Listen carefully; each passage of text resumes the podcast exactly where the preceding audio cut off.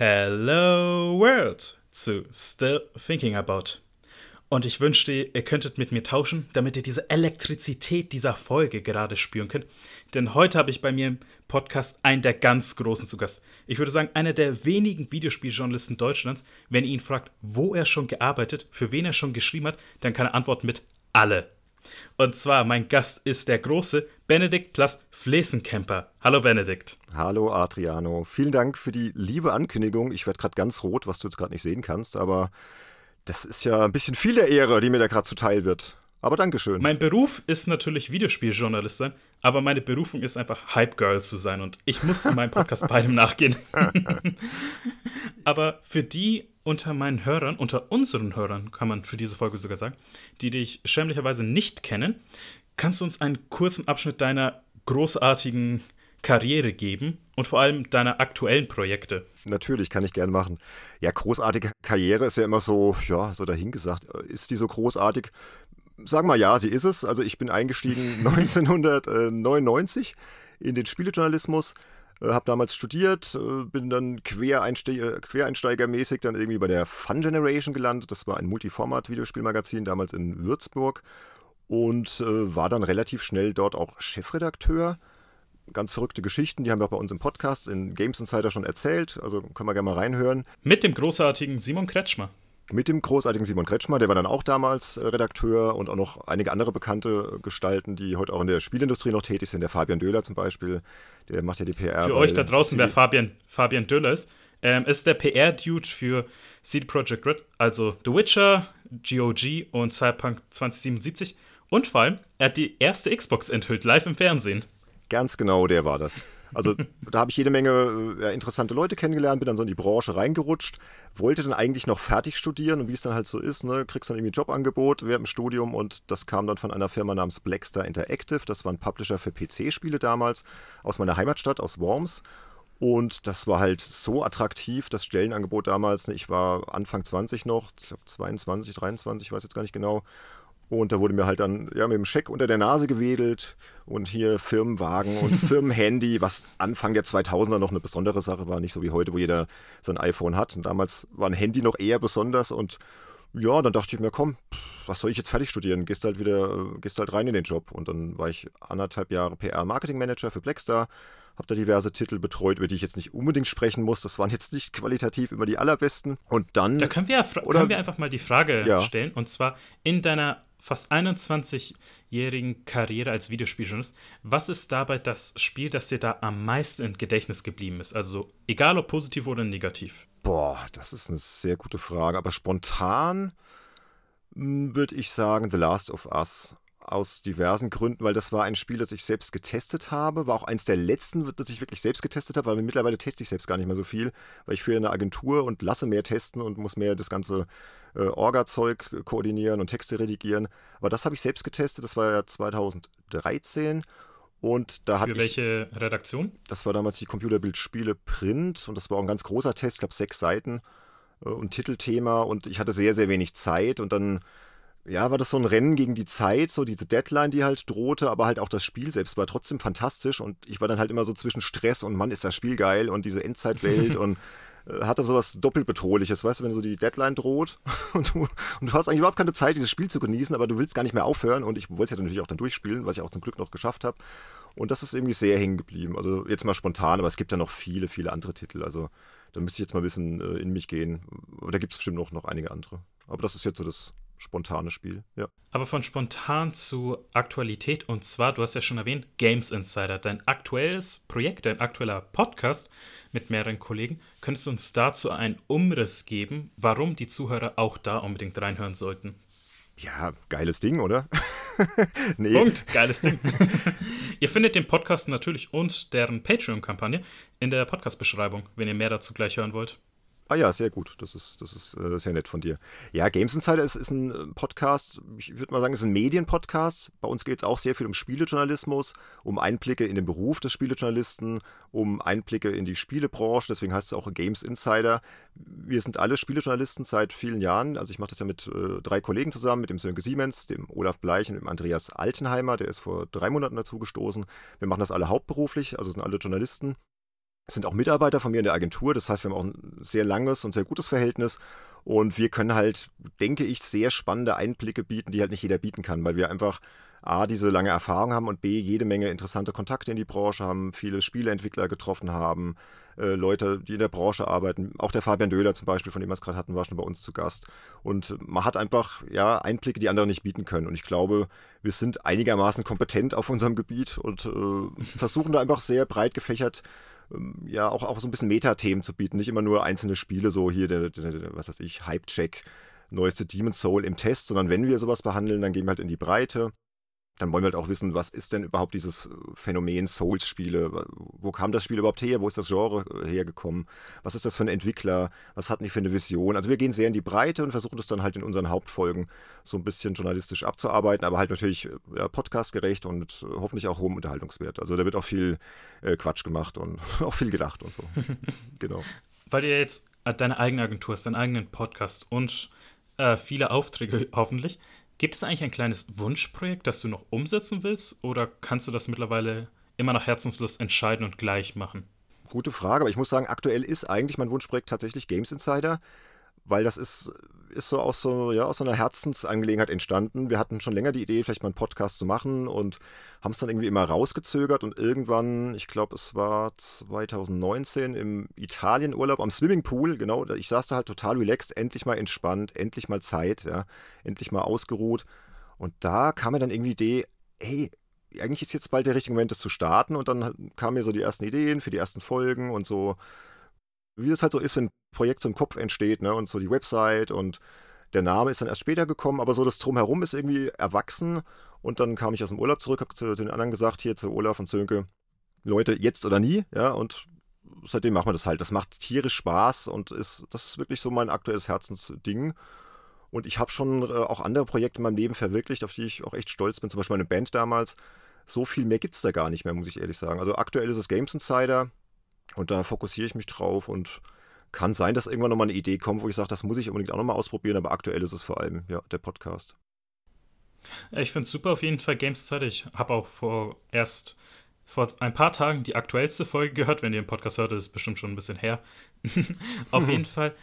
Äh, aber das ist ja auch die Sache, dadurch, dass du so viele Projekte hast, du musst dich ja entscheiden, was du priorisierst, hm. weil, und so kommen wir auch zu unserem ersten Thema über, die Zeit ist ja knapp dafür die du hast. Und unser erstes Thema ist Zeitnot und ihr glaubt nicht, was für ein Metathema das für Benedikt und mich ist. Denn aufgrund von äh, Zeitknappheit musste dieser Aufnahmetermin mehrmals verschoben werden. Ja, würd, was mir auch sehr leid tut. Also habe ich jetzt schon auch vor, vor der Aufnahme schon gesagt. Das ist mir auch ein bisschen peinlich, aber es war tatsächlich so gut. dramatisch. Ne? Ja, Zeitnot. Ja. Hm. Und da würde ich dich fragen, so, was ist eigentlich das Letzte, auf das du verzichten musstest aufgrund von Zeitmangel, wo du gesagt hast, ich habe dafür jetzt nicht die Zeit, deswegen schiebe ich es mal auf, mit Ausnahme dieser Aufnahme, wo, du, äh, wo du eben was etwas anderes priorisieren musstest. Ja, tatsächlich, äh, so lustig jetzt auch klingt, aber es sind vor allem Videospiele. Also das ist irgendwie so die ganze Ironie in dem Ganzen. Mein ganzer Alltag im Job, in der Agentur, ja, weil wir ja sehr viele Kunden beliefern, die, die halt äh, Spieleartikel bei uns einkaufen, Spieletests, Reportagen, News und so Geschichten. Und auch der Podcast dreht sich um Spiele. Aber ich habe im Privaten einfach nicht mehr die Zeit meistens, weil ich dann den Podcast zum Beispiel abends eher manage, tagsüber halt die Agentur. Dann bin ich auch noch Familienvater, darf man auch nicht vergessen. Ich habe noch zwei Kinder äh, von neun und elf. Bin auch noch Fußballtrainer. Das ist auch noch eine Geschichte von neun bis elf Jahren oder neun bis elf Uhr? von neun nein, nee, zwei Kinder von neun und elf Jahren. Genau, aber von neun bis elf Uhr wird dann halt äh, vor allem Podcast-Zeug gemacht und meistens auch noch länger, dann bis, bis tief in die Nacht teilweise. Und deswegen bleibt das wirkliche Spielen einfach viel zu sehr auf der Strecke, weil ich dann entweder zu platt bin, ja, wenn ich dann mal Zeit habe, oder gerade gar keinen Bock mehr habe, mich mit dem Thema zu befassen, dann lese ich vielleicht lieber mal ein Buch oder äh, mache ein bisschen Sport oder so. Also, oder nehme eine Gitarre in die Hand. Also ich bin auch Musiker noch nebenbei und habe früher auch eine Band gehabt und so und das ist so ein bisschen die Ironie an dem Ganzen, ne? weil die Leute immer sagen, ja, du hast doch so viel mit Spielen zu tun. Und es stimmt natürlich, aber halt eher so auf der Meta-Ebene im Job, im Podcast. Du sprichst viel drüber, du musst halt Texte schreiben, korrigieren, machen, aber selbst Spielen aktiv, das kommt in den letzten zwei, drei Jahren doch sehr kurz. Ja. Das ist ja auch, weil du hast ja gerade ein paar Themen angesprochen, wo ich mich jetzt erstmal nacharbeiten muss. Und zwar erstmal dieser Mythos als Videospieljournalist, du wirst fürs Zocken bezahlt. Hm. Nein, das ist nicht so. Ich würde mal sagen, vielleicht ein Drittel der Zeit nimmt das eigentliche Videospielen ein. Weil äh, das fand ich, musste ich wirklich schmunzeln bei der Folge, die ich vor kurzem gehört habe. Und zwar, das war die Abschiedsfolge zur PS4 und Xbox One. Und dein Kollege Andreas hat ja gesagt, wir eine sowohl eine Lösung für Destiny als auch für Detroit Become Human für GameSwitch schreiben musste. Und das muss ich schon mal erwähnen. Und daran seht ihr, dass das eigentliche Videospiel nur einen kleinen Teil einnimmt. Ich musste 2020 für GameSwitch eine Komplettlösung zum Final Fantasy VII Remake machen. Das eigentliche Spiel hat 50 Stunden gedauert. Diese Komplettlösung hat eine 150 Arbeitsstundenwoche von mir abverlangt. Daran merkt, ihr, daran merkt ihr jetzt mal, wie hart dieser Job des Journalisten, aber auch, dass das eigentliche Videospiel einfach einen kleinen Teil davon einnimmt. Ja, ich muss auch sagen, also ich habe ja gesagt, so einer meiner letzten großen Tests war dieses The Last of Us. Ich habe immer weniger getestet über die Jahre. Also je länger ich den Job als Journalist mache, desto mehr haben sich dann natürlich Schwerpunkte inhaltlich verlagert. Du hast dann irgendwann gemerkt, man muss da auch mal ganz ehrlich sagen, Tests lohnen sich halt fast gar nicht mehr, auch finanziell, weil du halt dann so viel Zeit reinstecken musst. Ein Kollege von mir sitzt gerade an Cyberpunk äh, 2077, der flucht, der, der hat irgendwie 20 Stunden gespielt und ja, ist, der kratzt noch nicht mal der Oberfläche vom Spiel. Und wenn der dann halt mal hochrechnen würde, was er am Ende dann verdient, was ich dem dann bezahlen kann für den Test, ey, da brauchen wir gar nicht drüber äh, sprechen. Das ist, ist halt viel, viel zu wenig. Und deswegen, ich bin dann mehr so Richtung Reportagen gegangen, Retro-Themen, Hintergrundberichte und vielleicht fließt auch deswegen halt das alles in den Podcast eher ein. Also das ist, ja, muss man dazu sagen, also Spieletester oder Spielejournalist, äh, der, der Spiele testet, der verdient nicht wirklich gut und das ist wirklich harte Arbeit, ja. Auch wenn es natürlich Spaß macht und du halt den Luxus genießt, aktuelle Sachen spielen zu dürfen. Ja. Wann hat es eigentlich bei dir dann aufgehört? Also, weil du hast ja gesagt, 2013 mit Last of Us war deine letzte, dein letzter großer Test. Wann hat es bei dir aufgehört, dass wenn du ein Spiel spielst, dass du es nicht mehr durch diese professionelle Reviewer-Sicht siehst? Also, wo dann, wenn du spielst, ja schon so innerlich eigentlich schon den Text zusammensetzt, sondern wo du sagst, jetzt kannst du einfach spielen. Das konnte ich eigentlich schon immer ganz gut, interessanterweise. Es ist auch oft so, wieder Thema Zeitnot, dass ich oft privat Spiele spiele, die gar nicht mehr so angesagt sind, weil ich dann irgendwie Spiele spiele, die, die ich vor zwei, drei Jahren verpasst habe. Ja. Ich spiele zum Beispiel aktuell gerade The Witcher 3, was ja eigentlich auch schon wieder äh, kalter Kaffee ist für die meisten Leute, aber ich spiele es halt jetzt gerade, bin jetzt kurz vorm Ende ähm, und ja, das deswegen schwer zu sagen, ja. Uh, äh, bezüglich Witcher 3, ich würde dich gerne fragen, wie du das Spiel findest, weil, wenn du willst, ich könnte jetzt eine sehr private Geschichte zu dem Spiel erzählen, warum ich so eine ambivalente Meinung dazu habe. Ja, gerne. Aber ich würde, Erzähl doch. Ich würde dich erstmal fragen, ich würde dich erstmal fragen, wie findest du überhaupt The Witcher 3? Ich finde es großartig. Also es ist halt ein sehr schönes Rollenspiel und ich kann da einfach wunderbar abschalten. Wie gesagt, ähm, nochmal zurück zur Frage, eben was du auch, auch gesagt hast, so ähm, ich habe da nicht die, das Bedürfnis, das zu bewerten, weißt du. Klar, ich sehe schon, die Grafik ist nicht mehr taufrisch und so, aber es ist immer noch eine schöne Open World, es hat eine schöne Geschichte. Das Kampfsystem ist nicht so kompliziert, nicht, nicht so unverzeihlich wie jetzt zum Beispiel in Demon's Souls, was ich aktuell auch spiele. Und das ist einfach ein schönes Spiel zum Abschalten. Und mir gefällt es sehr gut und ich mag die Story. Ich, ja, gut, Geralt von Riva ist so eine Figur. Muss man sich erstmal dran gewöhnen, ob man den halt wirklich ob man den halt verkörpern möchte, ob man so sein möchte wie der. Aber ich finde diese ganze Welt sehr schön inszeniert und die Story gefällt mir sehr gut. Die Quests sind teilweise fantastisch, auch, auch die Nebenquests und die ganzen Nebengeschichten und Nebencharaktere. Also ich bin ziemlich begeistert, nach wie vor. Aber was ist da bei, bei dir passiert? äh, das kann ich gleich sagen, weil du es ja. Ähm, ich komme gleich zu dieser großen Story, weil du es kurz erwähnt hast, Geralt ja. von Drive als Charakter. Ich bin niemals der Meinung, wenn Leute sagen, Geralt ist ein guter Charakter, weil, wenn du mal darauf achtest, in fast jedem Dialog mit Geralt gibt es ja Dialogoption, weswegen dann die Grenze verschwimmt, okay, was davon ist wirklich Geralt und was bin ich? Ist jetzt wirklich ein Charakter oder ist einfach nur ein Avatar? Weswegen ich halt niemals sagen konnte, okay, der ist ein gut geschriebener Charakter, sondern da waren die Writer von CD Projekt Red einfach sehr gut, die mir die Möglichkeit gelassen haben.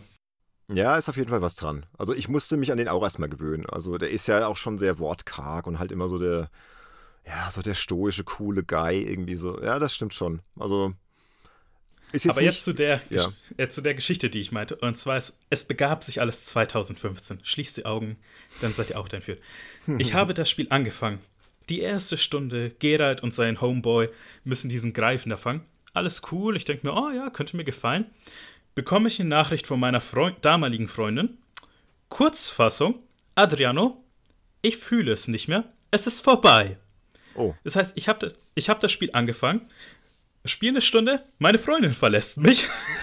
ich bin natürlich Scheiße. sad. Für, jetzt kommt, es wird noch schlimmer. Es wird noch schlimmer. Und zwar erstmal, immer wenn ich das Spiel eingeschaltet habe, wurde ich genau an diesen Schmerz erinnert.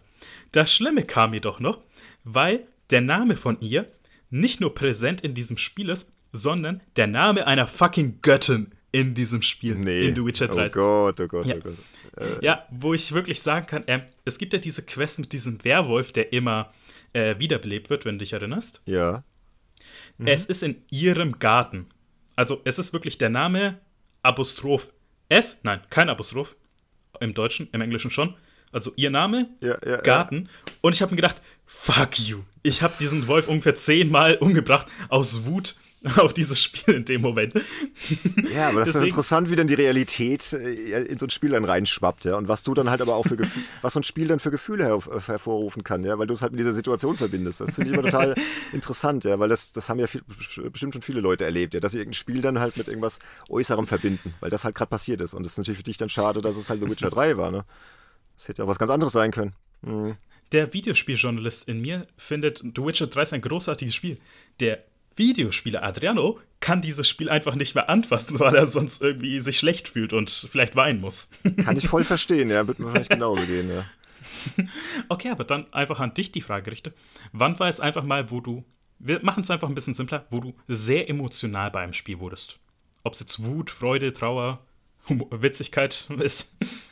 Oh, das war vor allem World of Warcraft. Auch darüber haben wir im, Post äh, Podcast schon eine Folge gemacht, über meine schlimme WoW-Zeit. Also ich war da mal extrem süchtig nach einer Zeit lang und war dann auch Raidleiter und Gildenleiter und wir haben das sehr, ja, fanatisch betrieben, das Raiden vor allem. Und da haben wir irgendwann den Endboss Lich King in dem Add-on, äh, nicht Cataclysm, äh, Wrath of the Lich King gelegt und da sind die Emotionen halt dann hervorgebrochen im Teamspeak. Musst dir halt vorstellen, du bist da mit, mit äh, 30 Leuten im Teamspeak und ihr habt wochenlang äh, diesen Boss da versucht, drei, viermal die Woche, stundenlang immer wieder zu töten, ja, und immer ist was schiefgelaufen und du musstest auf privat viel verzichten und hast dich halt voll in dieses Spiel reingestresst und dann endlich fällt er halt um.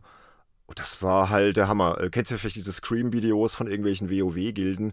Das ist wirklich so, also von diesen Profi-Gilden die Leute flippen dann halt aus. Da wurde dann halt geschrien und wie geil, wir haben es endlich geschafft. Und ich glaube, es flossen auch bei, der, bei dem einen oder anderen dann Tränen. Also kann man sich schwer vorstellen, weil es halt nur ein Spiel ist, aber es, es sind halt so viele Emotionen. So, ja, die Emotionen sind halt abgefallen, weil es halt so anstrengend war, an diesen Punkt zu kommen, weil das halt ein sauschwerer Kampf war. Das war halt im Hard Mode, in dem schwierigsten, äh, höchsten Schwierigkeitsgrad und das war halt, ja, das war sehr, sehr emotional auf jeden Fall. Aber das war halt durch diese soziale Komponente auch, weil du halt mit anderen Leuten gespielt hast. Ja. Die wichtigste Frage natürlich: Gab es guten Loot, Bruder? ja, es gab guten Loot. Ich glaube, ich habe irgendwas abgestaubt beim ersten Kill, ja. Aber wir sind ja dann eh Woche, Woche für Woche dann reingegangen. Also irg- irgendwann habe ich auf jeden Fall was bekommen. Ja. Also, äh, der Lich King, äh, ich habe mal einen Freund von mir gefragt, weil ich dachte so, okay, World of Warcraft ist bestimmt nicht so viel Story, weil es ein MMO ist. Ich habe ihn gefragt, wie die Story zum Lich King ist, weil ich das Design von ihm cool fand. Und er hat mir tatsächlich ungefähr 40 Minuten lang äh, am Telefon erklärt, im Monolog, was die Story von ihm und von World of Warcraft ist. Also damit irgendwie die Welt wird zerstört, irgendwie ein Raumschiff fliegen die wo weg und sowas. Und vor allem jetzt mit Shadowlands ist ja der Lich King sogar noch zurück, oder dieser Helm da von ihm, war das? Ich weiß nicht, wie, bist du noch ungefähr drin in World of Warcraft? Ich spiele gelegentlich die Classic-Version, wenn überhaupt. Aber von dem Shadowlands habe ich bisher die Finger gelassen, von dem neuen. Thema Zeitmangel. Wie Ne? ist es ja? da kommen wir zurück. Äh, wie ist es ja, weil du ja meintest, du hast eine große WoW-Sucht. Äh, hast du mittlerweile unter Kontrolle oder sagst du so, nee, ich darf das Ding nur ein paar Mal im Monat anfassen? Ja, das, das ist alles ein bisschen komplexer. Also das, unser Thema ist ja heute Zeitnot. Und Zeitnot ist bei mir oft ein Produkt von, von, ja, wie ich Dinge angehe. Und wenn ich halt was mache, mache ich es halt immer zu 150 Prozent. Ja, das ist aktuell mit dem Podcast-Projekt so und damals war es halt bei World of Warcraft so. Ich war halt dann so dermaßen da drin, das war halt schon eher so E-Sport-Niveau, weißt du? Und äh, bei mir ist irgendwann der Punkt meistens erreicht, wenn ich dann sehe, ich kann aus irgendwas nicht mehr das Maximum rausholen, lässt meine Begeisterung irgendwann auch nach. Und in dem Fall hat das aber auch alles kollidiert so mit der Wirklichkeit, weil ich halt dann Vater wurde, mein Sohn kam auf die Welt, dann zwei Jahre später meine Tochter und irgendwann ging es einfach nicht mehr. Ich musste dann irgendwann auch noch, ich muss ja noch arbeiten, weißt du, und dann jede Nacht spät ins Bett gegangen und äh, ich bin dann halt auch nicht so süchtig gewesen, dass ich dann halt irgendwie äh, dann, dann meine Ehe und meine Kinder riskiert habe und äh, habe dann einfach den Stecker gezogen. Also ich konnte dann von heute auf morgen sagen, okay, ich habe eh alles erreicht im Spiel und habe es ausgereizt und so. Also ich konnte dann einfach aufhören und habe dann auch jahrelang nicht gespielt. Und mittlerweile kann ich tatsächlich WoW und in dieser Classic-Version, die ja neu aufgelegt wurde, äh, ab und zu mal so zum Spaß mal reingucken. Aber das passiert vielleicht mal einmal im Monat oder so. Dann spiele ich mal zwei, drei Stunden so als Nostalgiegründen, weißt du, so, ach, wie damals. Und das war es dann aber auch. Also das ist, das ist vorbei, ja. Du hast ja quasi so gerade angeschnitten. Und zwar ist, finde ich, immer so ein sehr interessantes Thema bei Kollegen oder bei anderen Personen, die ich äh, mir anhöre oder deren Content konsumiere. Wie ist es bei dir eigentlich mit, den, mit deinen Kindern und Videospielen? Also hat sich so deine Sicht auf Videospiele verändert oder hast du jetzt irgendwie an dir selbst was verändert oder vor allem, Spiel, äh, was sind so Spiele, die du deinen Kindern unbedingt zeigen willst? Oder welche, wo du sagst, da hast du gemerkt, das ist null Kinder geeignet? Ja, auf jeden Fall. Also du du willst ja schon irgendwie ein, ein, guter Vater sein und den halt nicht irgendeinen Crap dahinstellen, sagen, ja, spiel einfach mir doch egal. Ich habe schon immer von Anfang an versucht, ihnen erstmal klarzumachen, okay, ich habe da beruflich mit zu tun, weil die haben ja irgendwann auch kapiert, oh, beim Papa da unten im Büro, da stehen ja die ganzen Konsolen, da steht ja die PS4, da steht ja die Xbox One, da steht ja die Switch, da steht ein großer PC und äh, also die haben das ja relativ schnell kapiert, je älter sie wurden. Und dann habe ich sie natürlich dann auch äh, an die Hand genommen, habe denen das erklärt und habe denen dann auch Spiele gezeigt, wo ich dachte, okay, das könnte denen gefallen und das macht ihnen Spaß. Und klar, bei meinem Sohn, der ist halt total Fußball begeistert, war es dann halt irgendwann FIFA. Ähm, meine Tochter ist dann eher so, ja, so ein bisschen Abenteuer interessiert. Mit der habe ich dann zum Beispiel äh, Zelda gespielt, so auch, auch mal ein bisschen retromäßig. Hier The Link to the Past auf dem Super Nintendo äh, haben wir relativ weit gespielt. Und ja, mit der Zeit haben die dann irgendwann auch ihren eigenen, ihren eigenen Geschmack entwickelt und ich gucke mir das halt immer an, wenn sie sagen, okay, ich hätte jetzt Lust, das zu spielen, oder kann ich mir das mal ausleihen, oder ja, wie es halt auch so ist, oder die App runterladen, dann schauen wir uns das zusammen an und dann sage ich ihnen auch immer ganz ehrlich, hm, Leute, ich glaube nicht, dass das Spiel schon für dich was ist, dass das für dich vielleicht noch nicht ganz geeignet ist, oder das ist noch zu kompliziert oder es ist zu brutal oder so. Und meistens finden wir dann schon die Spiele, die auch äh, dann geeignet sind und die ihnen auch Spaß machen.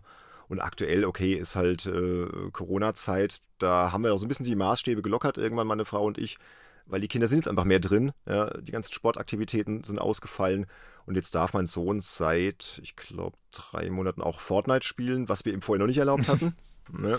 So, wenn, dein, wenn du ins Zimmer von deinem Kind reinkommst und das Doom gerade spielst, du denkst dir, Okay, aber um neun bist du, ins, bist du im Bett.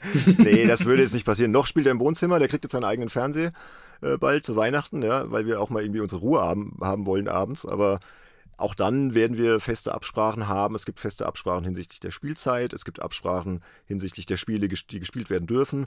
Und äh, bisher klappt das noch alles sehr gut. Aber klar, irgendwann kommt wahrscheinlich der Punkt, je älter er dann wird oder auch meine Tochter, dass sie dann halt dann schon mal irgendwie Spiele ausprobieren, die ich jetzt nicht wissen soll, ja. Also er würde zum Beispiel gerne auch mal GTA 5 zocken, weil er es bei irgendeinem Freund schon gesehen hat. Und sage ich, nee, ey, das Spiel ist ab 18, das ist noch nichts für dich, ja.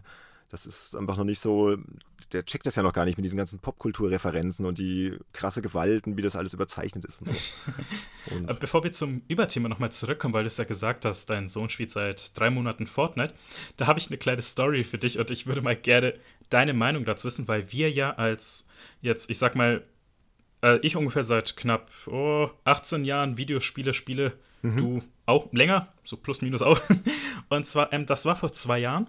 Da habe ich bei einem Radiosender noch gearbeitet und ich war für die Games und für Nachrichten an sich zuständig. Mhm. Und äh, dann kam ein Praktikant rein und der hat halt irgendwie angefangen über so, der meinte halt, ja, ich würde gerne was über Fortnite machen. Und während die anderen sich dachten so, nee, muss er dran fragen, dachte ich mir so, hey, der Kleine, der war ungefähr 13 Jahre, der ist gerade selbstständig auf mich zugekommen, der will ein Thema machen. Wer bin ich, dass ich es ihm verbiete und habe ihn unterstützt? Sehr Hat, gut. Also klar, das, ich habe es unterstützt. Dann war es irgendwie so, gut, in der, mhm. so dann in der Pause habe ich ihm so gesagt, hey, wenn du mal irgendwie, keine Ahnung, in der Mittagspause ein bisschen lachen willst, schau dir mal ähm, Reaction-Videos zu Crash Bandicoot Insane Trilogy an, also diese Rage-Compilation, wie die ausrasten. Weil ich finde das halt wirklich witzig. Und er hat dann so, und du musst wissen, er war 13 Jahre alt und das typische Fortnite-Kind, der meinte so, ja, und was macht man da? Und ich so, ein Jump'n'Run, du rennst, du springst, versuchst nicht zu sterben. Und der so, und das macht Spaß? Und ich dachte mir so, Hast du das gerade wirklich gefragt? Während ich innerlich schon den Text für seine Kündigung durchgegangen bin. ja, die Fortnite-Kids. Das, ja, das muss ich sagen, das, das stelle ich bei meinem Sohn auch öfter fest, dass er da so anderen Genre und Spielen gegenüber ziemlich ignorant wird, weil es geht ja nur noch um Fortnite. Und Rocket League, es geht auch noch, aber das ist ja auch so ein Online-Spiel. Aber so Offline-Spiele oder so mal so epische Solo-Abenteuer, was ja eher so mein Ding ist, ja, irgendwelche Rollenspiele, Action-Adventures, da kriege ich ihn irgendwie nicht so zu. Da ist meine Tochter ein bisschen empfänglicher zum Glück, aber das sind die Fortnite-Kiddies. äh, der Kleine hat sogar noch getoppt, wo ich mir, nach der Aktion habe ich mir gedacht, ich begrüße deinen Mut, du, du darfst den mehr erlauben ab sofort. Und zwar ähm, gab es noch eine andere Praktikantin, die 18 Jahre alt war. Das ist hier für den Kontext wichtig. Sie war 18, er 13. Okay. Und er hat irgendwie herausgefunden, dass sie Call of Duty auch spielt. Und dann mit in der Mittagspause zu ihr hingegangen und hat so einfach so, während sie gerade am Handy war, einfach angefangen, so einen Monolog mit ihr zu halten. Also im Sinne von, sie war am Handy, hat nicht aufgepasst und er redet gerade, wie geil ein Call of Duty ist. Und dann am Ende meint er so, hast du mal Lust zusammen zu spielen? Und die so, ja klar, hier ist mein Gamertag. Schauen und spielen dann später. So, wo ich mir dachte, ja, wo ich mir dachte, ich hab's in deinem Ton erkannt, du wolltest dich an sie ranmachen. Bruder, die ist fünf Jahre älter als du. Da Aber die 18-Jährige so abgecheckt, ne? Ganz lässig. Ja, ja. Wo ich mir dachte, Respekt aber, dass du es versucht hast. Respekt dafür, Kleiner. ja, um den musst du dir wahrscheinlich keine Sorgen machen, ne? Nein. Aber zum Thema zurück nochmal Zeitknappheit bzw. Zeitnot. Versuchen wir das Rad mal von der anderen Seite anzukurbeln. Und zwar, was ist das Spiel, in dem du die meiste Zeit versenkt hast, wenn du dich erinnern kannst? Ja gut, da hat man es ja gerade schon von, äh, schon von, das ist definitiv World of Warcraft. Also da habe ich ungelogen, ich weiß es nicht, man kann ja dann irgendwie slash plate eingeben und ich habe es schon länger nicht gemacht, aber es war sehr, sehr, sehr lang. Also Netto-Spielzeit, keine Ahnung, anderthalb, zwei Jahre oder so. Also Netto-Spielzeit. also da gibt es kein Spiel, was ich jemals davor und danach äh, so viel gespielt habe. Das nächste, was dann käme, wäre mit weitem Abstand Destiny. Das habe ich auch so weit über 1000 Stunden gespielt. So weit über 1000. Ach du Scheiße. Ja, ja, ich bin so einer, der halt dann, wenn er dann so ein Spiel spielt, dann da ziemlich drin aufgeht. Das hängt dann aber auch oft dann an den Leuten, mit denen du zusammen zockst, an der Gilde oder in Destiny halt an der Clan und so. Und äh, da war ich dann auch sehr erfolgreich unterwegs. Ich stehe halt auf Raiden, aber ich habe mich jetzt die letzten Jahre von diesem ganzen Raid-Kram äh, ferngehalten. Ich spiele eigentlich nur noch Solo-Spiele. Und ja, so, für den Kontext, Destiny ja. 1 oder Destiny 2? Destiny 1. Das zweite finde ich nicht mehr ganz so gut. Kann jetzt aber auch gar nicht so genau sagen, warum. Aber irgendwie das erste war so das Originalding. Klar, das war auch nicht perfekt, aber es hatte einfach viele gute Momente und coole Raids halt vor allem. Und ja, das, das war das. Das wäre meine nächste Frage gewesen, so. Aber leider kann, falls du ein paar Worte wenigstens dazu verlieren kannst, was jetzt in deiner Meinung nach eben dich nicht mehr so dazu motiviert hat, so viel Zeit oder so viel Interesse Destiny 2 zu widmen ich habe es mir angeschaut, aber irgendwie, wie gesagt, dann es, bei mir ist immer so dieses Ding, was ich eben schon angesprochen habe, wenn ich halt aus irgendwas was rausgeholt habe, so das Maximum, und das war halt bei Destiny, ich glaube, ich habe da auch 100% und äh, Platinum, Trophäen und alles, alle Bosse gelegt im höchsten Schwierigkeitsgrad und die besten Rüstungen abgestaubt. Und dann war dann so der äh, Cut und das Spiel war halt quasi fertig, als dann der zweite Teil released wurde und der hat mich dann halt irgendwie nicht so überzeugt und ich hatte zu der Zeit halt dann auch wieder ein neues Projekt, das war zu dem Zeitpunkt, wann kam das raus? Ich glaube 2017. 14. Nee, äh, also 2017 kam Destiny 2. Genau, da bin ich Marathon gelaufen und da habe ich dann halt vier. Oh, fünf, Respekt. Ja, vier, fünfmal die Woche trainiert, ja. Und das war halt das nächste Projekt. Und so bin ich halt. Wenn ich halt was mache, dann halt, wie gesagt, 150 Prozent und voller Fokus und dann. Wenn du halt wirklich hart für einen Marathon trainierst und ich bin halt auch einer, ich will dann halt nicht irgendwie äh, nur ins Ziel kommen, sondern ich will eine gescheite Zeit laufen und hatte auch eine, eine Leichtathletik-Vergangenheit von früher und also habe jetzt nicht bei Null angefangen und war dann auch, auch recht flott unterwegs und dann bist du halt auch völlig fertig. Wenn du jeden Abend laufen gehst, dann machst du dann abends deine 30 Kilometer Runde, dann, dann gehst du nur noch duschen, isst was und gehst ins Bett. Ja. Da geht dann halt auch nicht mehr Also Marathon ist, also es waren die 42 Kilometer, die du gelaufen bist, oder war es ein Halbmarathon? Nee, nee, der Halbmarathon, den bin ich auch ein paar Mal gelaufen, aber das war dann eher so quasi Teil des Trainingsplans. Aber das Ziel war immer der, der richtige Marathon, Marathon ja. Mhm. Also während du into Running warst in deiner Hochzeit, da zur Destiny 2 Zeit, äh, wie lange hast du dann für die 42 Kilometer gebraucht? Also meine Bestzeit damals war so 3 Stunden 14 irgendwas. Also unter 3,15 knapp. Ja. Das, das, heißt, du bist, keine Ahnung, so um die 12 km/h mindestens gelaufen, äh, gel permanent? Ja, ja, ja, ja. Das auf jeden Fall. Ich kann, mhm. ich kann dazu sagen, ich habe vor, ich glaube, 5, 6, 7 Jahren, habe ich mal einem, es hieß Halbmarathon, aber es war nur 10 Kilometer, also eigentlich ein Viertelmarathon. Mhm. Und ich habe mich den ganzen Sommer darauf vorbereitet. Also ich bin fast jeden zweiten Tag bei mir in den Park gegangen, hab, bin 10 Kilometer gejoggt. Dann kam endlich der Tag von diesem Halbmarathon. Ich gehe los. Nach zwei Kilometern falle ich eine Treppe runter Nein. und verletze mir, verletz mir den Knöchel. Oh, Aber ich habe mir gedacht, fuck it, ich habe so lange gemacht. Ich will das hier noch zu Ende bringen. Und ich bin original als letzter ins Ziel gekommen. Ja, aber danach war das Bein kaputt, oder? Also der Knöchel. Äh, das hat nur ein paar Tage einfach weh. Es hat zum Glück nur ein paar Tage wehgetan, war nichts Schlimmes. Ja, ja gut. Also ich habe dann tatsächlich Wettkämpfe auch schon abgebrochen, weil ich dann dachte, dass ich habe dann gemerkt, ich werde nicht meine Zielzeit erreichen. Und wenn, wenn du einen Marathon wirklich auf 100% rennst, ja, dann bist du jetzt erstmal danach zwei Wochen außer Gefecht gesetzt. Dann musst du erst wieder regenerieren. Und ich bin ja irgendwie 18, ja, ich bin ja schon über 40.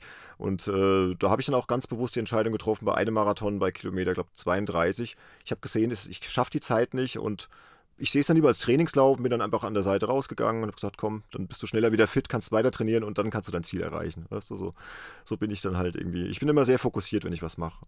Also meine Frau sagt immer, ich werde total bekloppt. Aber von von echten Marathon mal zu Spielemarathon. Und zwar, wenn du jetzt genügend Zeit hättest, was würdest du eigentlich dann als nächstes in Angriff nehmen? Sei es jetzt ein Spiel oder etwas komplett Neues? Nee, ich würde auf jeden Fall wieder viel spielen. Also das fehlt mir gerade schon sehr, muss ich sagen. Einfach mal ja, in mehrere Spiele vielleicht auch parallel äh, Zeit reinstecken zu können. Also ich würde auf jeden Fall The Witcher 3 erstmal fertig spielen, endlich, die Hauptquest. Ja. Ja, was ist ja zum Beispiel auf deinem Pile of Shame ganz weit oben? Genau, Witcher 3 auf jeden Fall. Ähm, Mafia Definitive Edition würde ich mir gerne mal anschauen. Äh, eins der Assassin's Creed-Spiele der letzten Jahre, die ich alle verpasst habe. Entweder Origins oder Odyssey würde mich jetzt thematisch ansprechen. Ich würde ähm, auch aus der Retro-Ecke diverses nachholen, was, was mir vielleicht noch irgendwie fehlt oder so.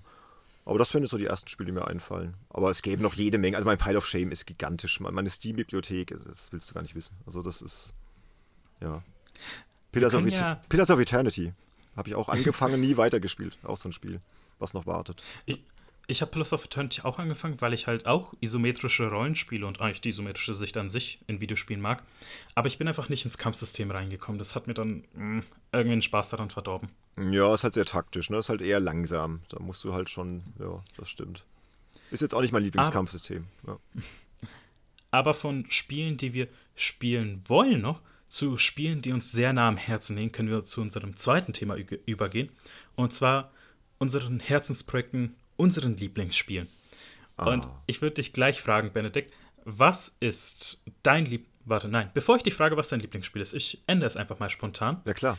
Wie würdest du eigentlich dein Spielerprofil beschreiben? Also, wie müsste ein Spiel aussehen und was müsste es beinhalten, damit du sagst, das ist bei dir im Top-Ranking drin?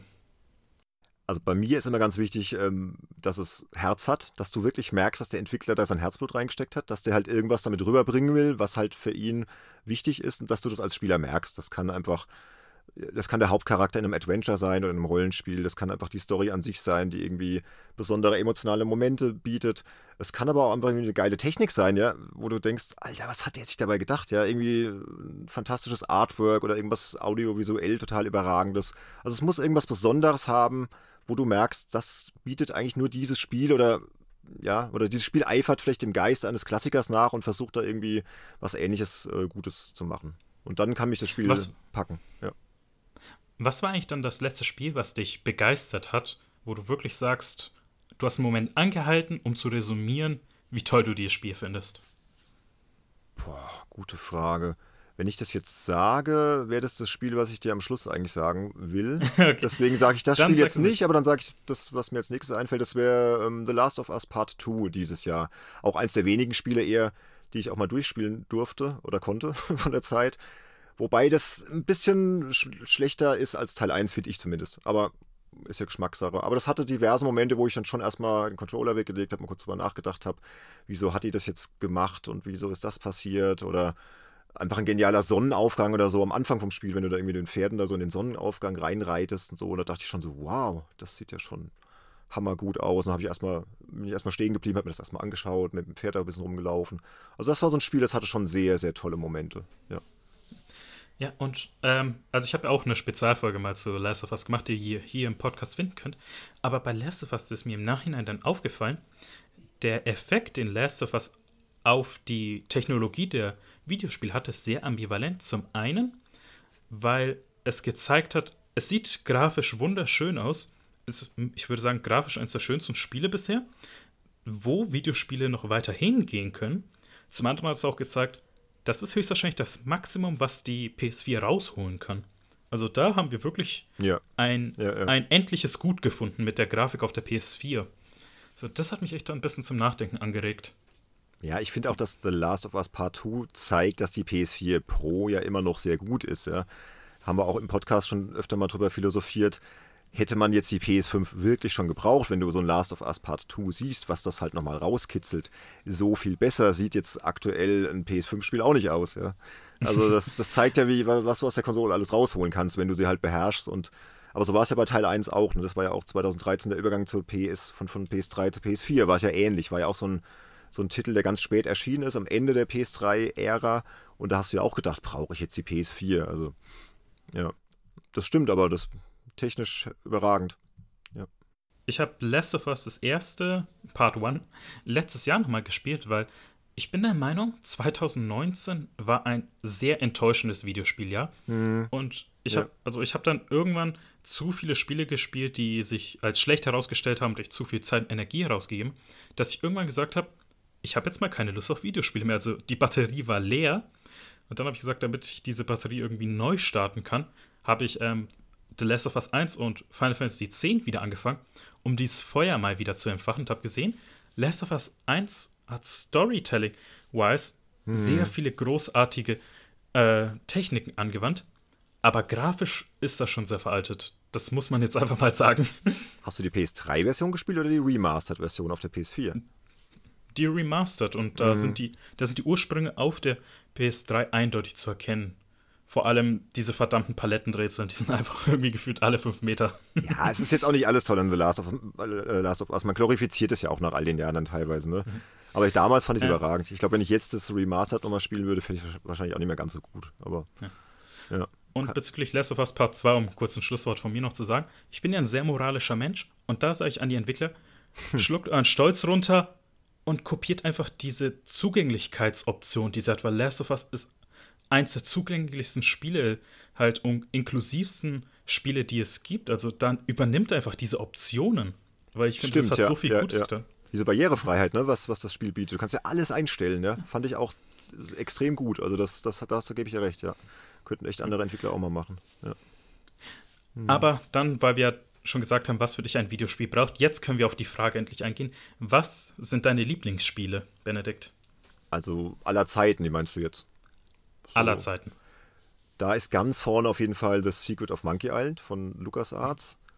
Welches, müsste ich fragen? Also das, das erste ist das. Das erste, das erste, das Original quasi. Das ist so ein Spiel, das hat mich nachhaltig geflasht und es flasht mich auch heute noch und ich spiele es auch immer noch alle paar Jahre mal wieder durch und Guybrush Threepwood ist einer meiner absoluten Lieblingscharaktere und ich liebe das Spiel einfach. Das ist immer so wie nach Hause kommen. Also wenn, wenn mal irgendwas scheiße ist oder so, ey, dann spiele ich eine Runde Monkey Island und dann ist wieder alles gut. Das ist irgendwie so ein Spiel, ich weiß nicht warum ob das auch mit der Zeit damals zusammenhing, da war ich halt in der Pubertät, als das rauskam und äh, hatte da auch nicht so die beste Zeit, aber das Spiel hat dann irgendwie geholfen, dass das alles gut wird und ich finde es einfach von vorne bis hinten absolut fantastisch. Also das ist ganz, ganz oben bei mir. Ja. Weil zu Monkey Island gibt es ja die originale Trilogie von LucasArts und dann gibt es ja noch mehrere Teile. Ich glaube, eine von Telltale und dann ist, glaube ich, noch ein vierter Teil mal nachgereicht worden. Richtig. Oder ähm, wie ist da ungefähr die Aufteilung? Und deswegen würde ich dich fragen, was macht in deinen Augen äh, der erste Teil, Secret of Monkey Island, besser als die restlichen Teile. Naja, muss ja so sehen, der war halt was Neues damals. Das, da war das Genre Adventure oder gerade Point-and-Click-Adventure war ja noch nicht so ausgereift. Es gab ja nur diese LucasArts-Spiele, ein paar, paar Sachen äh, von, von Sierra und so. Und das hat aber irgendwie äh, das auf so ein neues Level gehievt. Das war grafisch bezaubernd.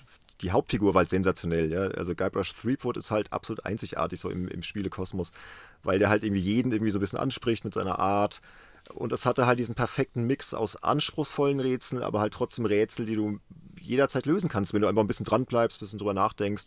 Es hat halt diesen, diesen bezaubernden Charme mit diesem Karibik-Flair. Die Musik war fantastisch. Es hatte einfach den perfekten Mix irgendwie. Und das haben die Nachfolger, klar, Teil 2 war auch noch sehr, sehr gut. Manche sagen sogar, es war sogar besser.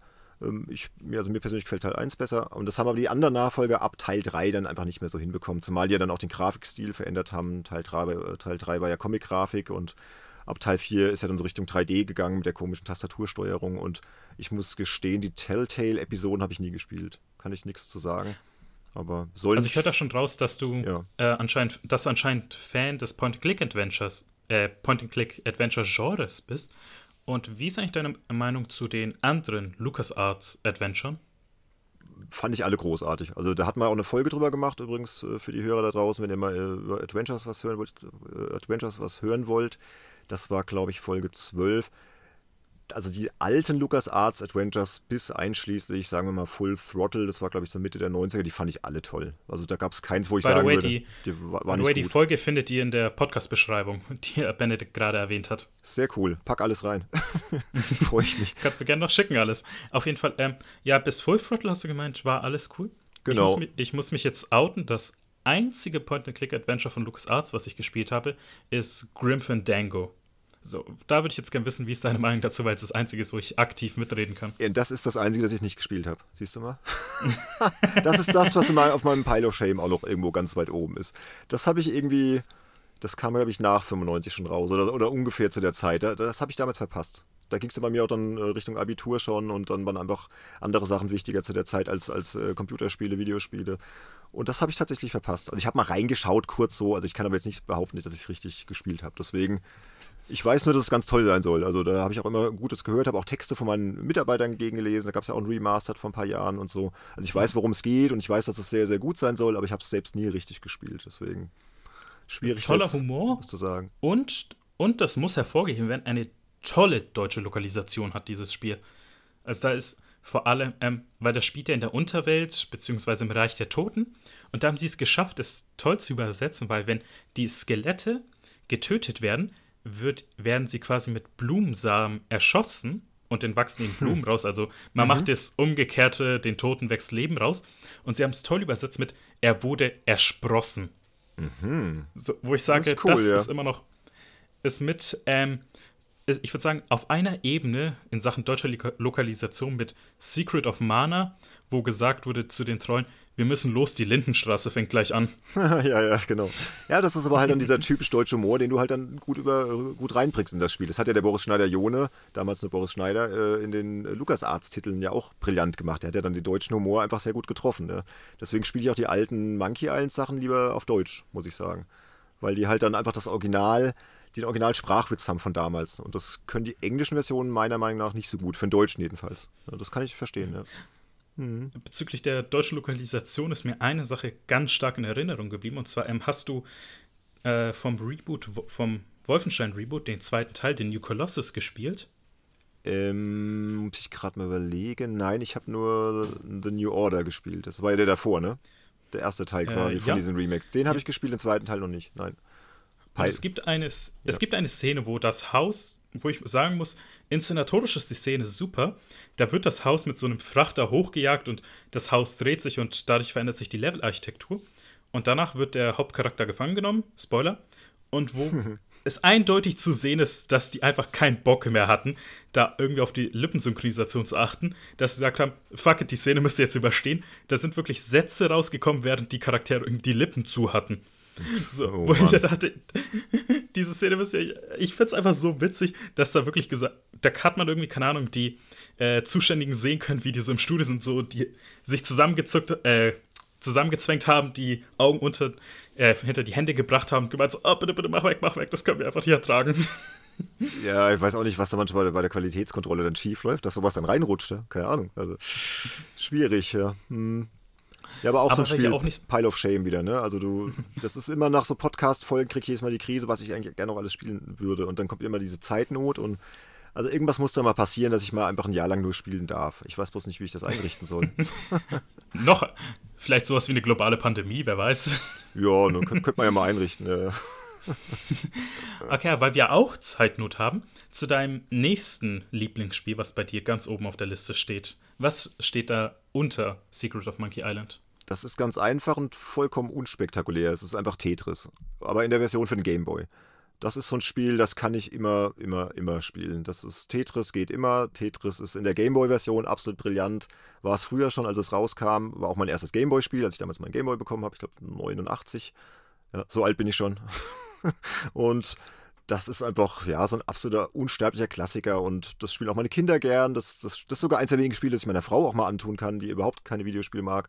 Und ja, deswegen Tetris.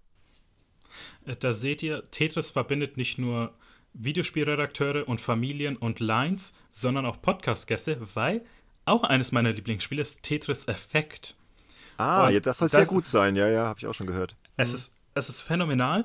Und das ist das Witzige, äh, meine fast 50-jährige Mutter habe ich mal, als sie traurig war, Tetris Effect spielen lassen.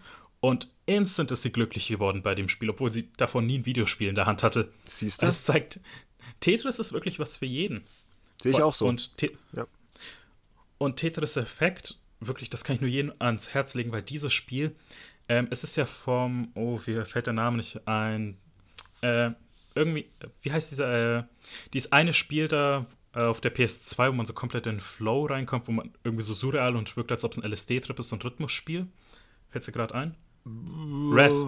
Res, genau, Res. Ja, es ist es vom Res-Macher und bei Tetris Effect, der kommt so schnell in die in the Zone einfach rein, dieses Spiel. Okay. Und es ist halt immer, es ist immer noch Tetris, aber diese Art Direction, das Sounddesign dieses Spiels sind einfach phänomenal. Takashi Ishihara meinst du? Hab kurz mal nachgeschlagen. Der Japaner. Der genau, der ist das. Richtig, ja. Mhm. Mhm. Okay, und damit wir das Triumvirat deiner Lieblingsspiele abhandeln können, bevor wir zum ominösen, beinahe erwähnten Spiel kommen können, das du vorhin gesagt hast, was ist das dritte und letzte Lieblingsspiel von dir? Das wäre jetzt ein eher neueres Spiel und zwar The Elder Scrolls 5 Skyrim. Das ist auch ein Spiel, was ich immer noch spiele in der Special Edition. Habe es jetzt auch auf die PS5 installiert, die, die PS4-Version, und das äh, habe ich, glaube schon zweimal durchgespielt und das liebe ich auch total. Das ist einfach ein großartiges Open-World-Spiel. Klar, hat auch viele Macken und kann man immer drüber streiten, ist es wirklich so gut, aber das ist so ein Spiel, das ist für mich einfach so, ja, wie, wie Entspannung und Urlaub und wo ich meine eigenen Abenteuer so ein bisschen erleben kann. Und da ist der Held eben nicht so vorgezeichnet wie jetzt bei The Witcher 3, ne? Geralt ist ja sehr markant und da bist du ja der Held und ich habe dann immer so das Gefühl, ich verkörper mich da eigentlich eher selbst und kann selbst entscheiden, wie und was ich da mache und welche Abenteuer ich erlebe. Und das finde ich auch ganz, ganz toll, Skyrim. Ja. Wie, sieht dann dein Charakter, also von der Klasse und der Rasse aus, die du dann auswählst? Ja, also eher so ein typischer nordischer, äh, leicht muskulöser Typ mit Bart und äh, leicht angegrauten Haaren und also sieht aus wie ich, ja. also weil Skyrim, wenn man eigentlich an Skyrim denkt, dann denkt man irgendwie, dass das Spiel zu gemoddet wurde. Hast du dir irgendwelche Mods für das Spiel runtergeladen, um das irgendwie angenehmer oder mal anders zu gestalten oder spielst du wirklich nur die OG-Version, beziehungsweise die Special Edition. Habe ich tatsächlich gemacht. Ich habe ich hab, also zuerst auf dem PC gespielt, habe dann auch das total voll gemoddet und alle möglichen Extras ausprobiert. Dann ist auch ein paar Mal abgestürzt und so und habe es dann auf dem PC aber gemoddet durchgespielt. Und als dann die Special Edition äh, released wurde für die PS4, habe ich dann einfach nochmal neu angefangen, weil ich dachte, ach komm, gucken, ob es mir vielleicht auch so Spaß macht. Und es sieht ja immer noch sehr nett aus. Ist natürlich jetzt nicht so krass gemoddet auf der PS4. Und dann habe ich den zweiten Durchgang einfach in der, ja, in der Standardversion gemacht. Genau. Ich muss mich outen. Ich habe auch ähm, 2017 mal Skyrim angefangen. Und ich habe es eigentlich, glaube ich, so vier, fünf Stunden gespielt und irgendwie hat sich dann bei mir eine Open-World-Sättigung breit gemacht. Also, wo ich wirklich gemerkt habe, ich kann das hier gerade nicht spielen, ich fühle nichts, um darauf auf die Story von vorhin zurückzukommen. Ja. Äh, wo, ich, wo ich dann wirklich gesagt habe, ich brauche das linearste Spiel, was es überhaupt gibt. Und ich habe mit Uncharted angefangen. Das ist auch ein Spiel, habe ich auch noch nie gespielt. Shame on me, aber das habe ich, ja, habe ich auch schon Kollegen schon gebeichtet. Ich habe noch kein Uncharted-Spiel gespielt. Ja, Thema Zeitnot und irgendwie auch so, wo ich irgendwie überlege, mit welchem Teil fange ich mal an? Also der Kollege Andy meint, ich soll mit dem zweiten Teil anfangen. Aber ja, Teil 1 ist wirklich nicht gut. Da es ist das eines der wenigen Spiele, was die Gegnerwellen noch schlimmer als die Rockstar-Spiele macht. Also, okay. ich habe da wirklich, da, auf der PS4 wird immer so ein Counter angezeigt, unter anderem auch, wie viele Gegner man besiegt hat. Und da stand gegen Ende in einem siebenstündigen Spiel, dass da 2800 Gegner vor mir besiegt wurden. Und es ist, ich habe es nicht irgendwie mehrmals gespielt, das war in einem Durchgang. Oh Gott. ja. Für alle, die dann, für alle, die dann es gespielt haben, Uncharted 1 ist eines der linearsten Spiele überhaupt. Und da zeigt sich mein Orientierungssinn. Selbst da habe ich es geschafft, mich zu verlaufen. Hervorragend. Aber es ist doch auch mal schön, wenn so ein Spiel einem genau den Weg vorgibt. Also so Spiele spiele ich auch mal gerne. Auch so ein Crash Bandicoot, was du vorhin erwähnt hast oder so. Wo, du einfach weißt, hier geradeaus und dann ist gut. Weißt, es muss ja nicht immer Open World und so. Mir ist das teilweise auch alles viel zu komplex, teilweise schon. Aber wie gesagt, ich komme ja aus einer Generation äh, von 8-Bit-Systemen. Wenn du halt die Spiele siehst von früher ja und heute, das ist ja der Irrsinn, was sich da alles getan hat. Ja. Also Deswegen. Das, ja dann, hätte ich, das würde ich dich gerne fragen. Was ist so dein Go-To-Game, wenn du einfach mal ein bisschen entspannen willst? Wenn du kein großes Spiel in Angriff nehmen willst, sondern mal eins der schon bisher gespielten Spiele mal wieder auspackst? Oh, das, da geht immer ähm, PS6 geht immer ganz gut, auf der PS2, ja, habe ich auch noch hier. Mhm. Das habe ich mit meinem Freund früher immer sehr viel gespielt. Das ist so ein Fußballspiel, das ich immer gerne auspacke. Oder was geht auch? Ja, oder irgendwelche Rennspiele oder so, so ein Wipeout oder so. Wipeout Omega Collection spiele ich ganz gerne mal so zwischendrin. Oder irgendwas Arcadiges oder auch mal so ein bisschen Retro-Style. Lotus Turbo Challenge 2 auf dem Amiga zum Beispiel spiele ich ganz gern. Oder Turrican. Spielst du ihn auch wirklich auf, spielst du ihn auch wirklich auf den Plattform oder hast du dir irgendwie einen Emulator gezogen? Also ich habe einen originalen C64 tatsächlich mir zugelegt. Ich habe jetzt angefangen, mir so ein Retrozimmer einzurichten, auch mit original Röhrenfernseher und habe da schon so ein paar Ideen noch. Aber der Amiga, den habe ich noch nicht. Da spiele ich aktuell auf dem Emulator vor allem. Aber es gibt da so eine Seite, da kannst du dir eigentlich alles besorgen und das spielst du dann halt auch mit dem Competition Pro Joystick am PC und das ist schon relativ Original-Flair, aber nicht so ganz. Also irgendwann kommt der echte Amiga auch noch ins Haus, ja, wahrscheinlich. Wenn, Zuh wenn Zuhörer, deren Interesse du jetzt geweckt hast zum Thema Retro, wo können sie eigentlich mehr über deine Retro-Erlebnisse nachlesen oder anhören oder anschauen? Also ich habe diverse Formate, die ich auch teilweise noch selbst schreibe. Zum Beispiel ähm, auf Spiegel Online gibt es Artikel immer wieder. Die Reihe heißt Wiederentdeckt. Da wird dann halt einfach ein altes Spiel, was meistens ein bestimmtes Jubiläum hat, was weiß ich, äh, 25 Jahre Jubiläum äh, Worms oder äh, keine Ahnung. Also haben schon diverse äh, Klassiker da abgefeiert äh, Elite oder so. Und ähm, da kann man äh, ja, ein bisschen Retro-Kram lesen. Auf golem.de schreibe ich regelmäßig Retro-Sachen. Auf pcgames.de und in, in dem Printmagazin von Darauf wollte ich hinaus. Da, da, genau, da ist äh, meine Artikelreihe mein erstes Mal. Die kennst du, oder was? Ja, ich lese sie auch immer gerne. Ja, das Vor allem ein, ein sehr guter Freund von mir hat vor kurzem jetzt bei PC Games Hardware angefangen. Äh, ist das der Kollege Spalter? sein Nachname, ohne jetzt zu viele Daten zu nennen, sein Nachname fängt auch mit S an. Ne, okay, mache ich jemand anders.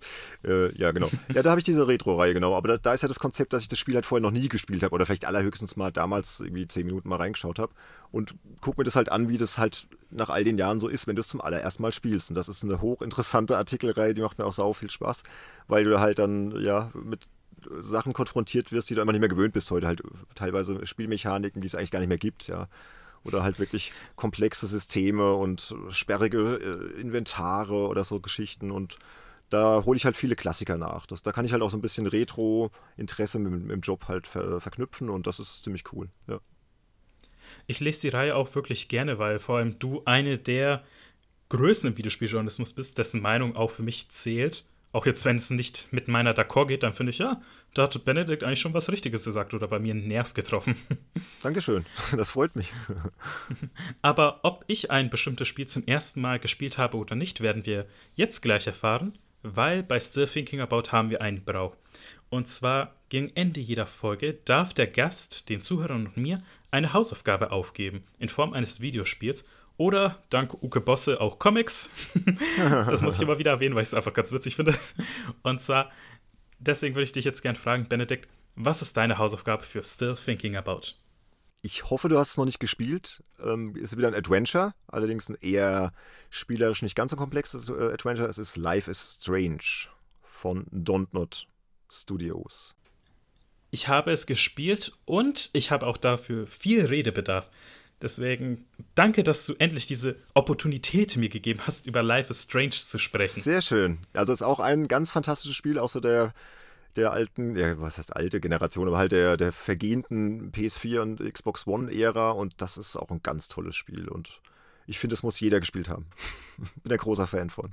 Deswegen habe ich gar nicht lange gefackelt, dachte mal hier, und selbst wenn man es schon gespielt hat, man kann es ja nochmal durchspielen. Ne? Man kann ja nochmal drüber philosophieren. Da gibt es einfach so viele Sachen, über die man nachdenken kann und die man ja, analysieren kann. Und ich glaube, das ist so ein ganz gutes Spiel für dein ja, Format. So Unglaublich. Und ich würde gerne eine Sache mal kurz mit dir besprechen. Und zwar, ich bin immer der Theorie und der Meinung, in Episodenspielen, dass die vorletzte Episode immer die beste ist.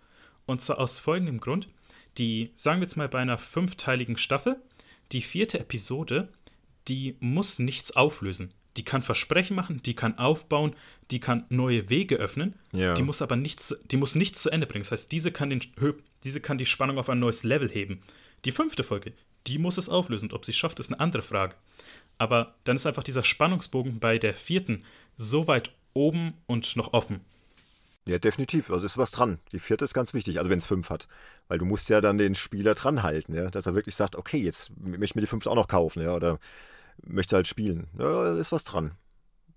Ja. Wobei, das könntest du natürlich auch zur, äh, über die dritte sagen, ja. so die mittlerste Folge, weil wenn, wenn die verkackt wird, dann äh, steigt der Spieler vielleicht dann halt aus, ja, nach drei Episoden. Also müsste ich mir mal Gedanken machen, aber ist auf jeden Fall was dran, ja.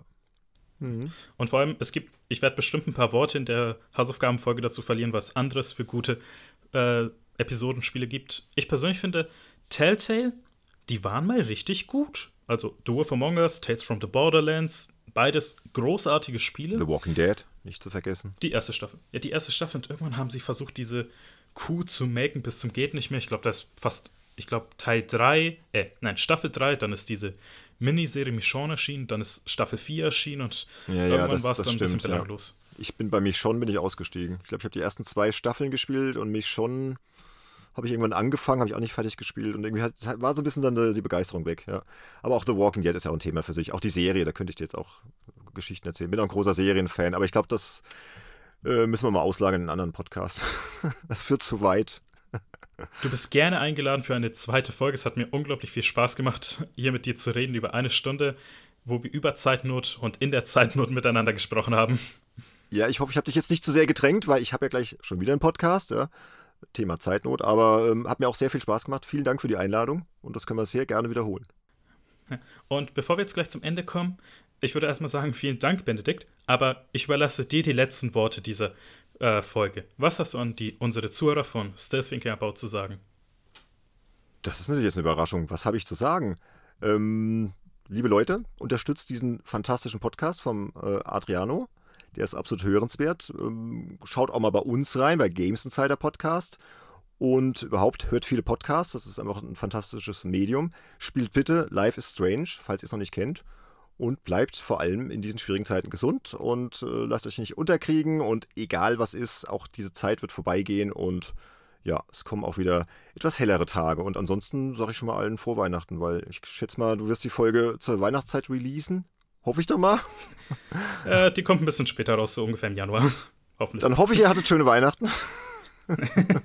und, und, ich äh, muss sagen, ja. Äh, sorry, ich habe dich unterbrochen. Nee, macht nichts. Ich war ja am Ende. Und ja, wie gesagt, bleibt gesund, habt ein gutes, eine gute Zeit und hört viel uh, Still Thinking About. vielen, vielen Dank. Mein angeschlagenes Ego, meine Selbstbewusstseinsprobleme und Komplexe brauchen diese netten Worte. Und ja, mit diesen kleinen Wer braucht die nicht, Adriano? mit diesen Einblicken in meine Psyche kann ich nur noch sagen, ich hoffe, ihr hattet viel Spaß und goodbye and good night.